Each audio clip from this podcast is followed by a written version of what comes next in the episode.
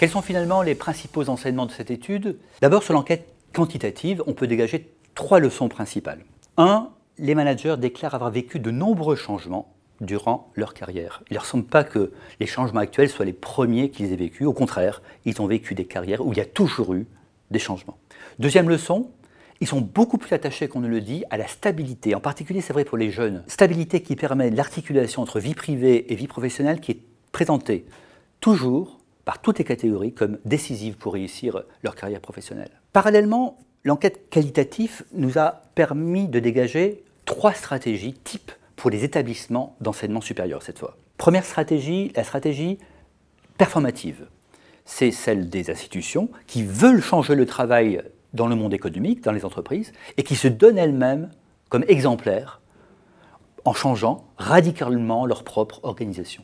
Deuxième stratégie, la stratégie adaptative. Ce sont les stratégies les plus courantes des institutions qui réagissent aux transformations de l'environnement et qui appliquent, qui importent dans leur propre pratique les transformations qu'elles voient, quelques transformations qu'elles voient dans le monde des entreprises. Enfin, troisième stratégie, celle des décalés.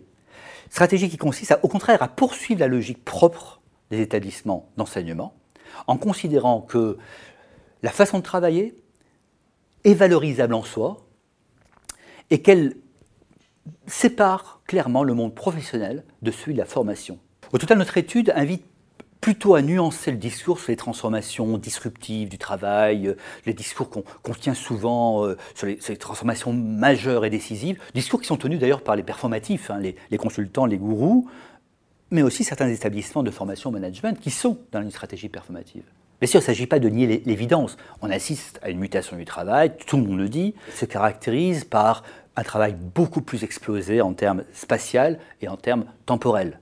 Et donc, une transformation nécessaire du management. Mais cette transformation a déjà été vécue pour la plupart des managers, elle a aussi déjà été vécue dans la plupart des établissements d'enseignement supérieur.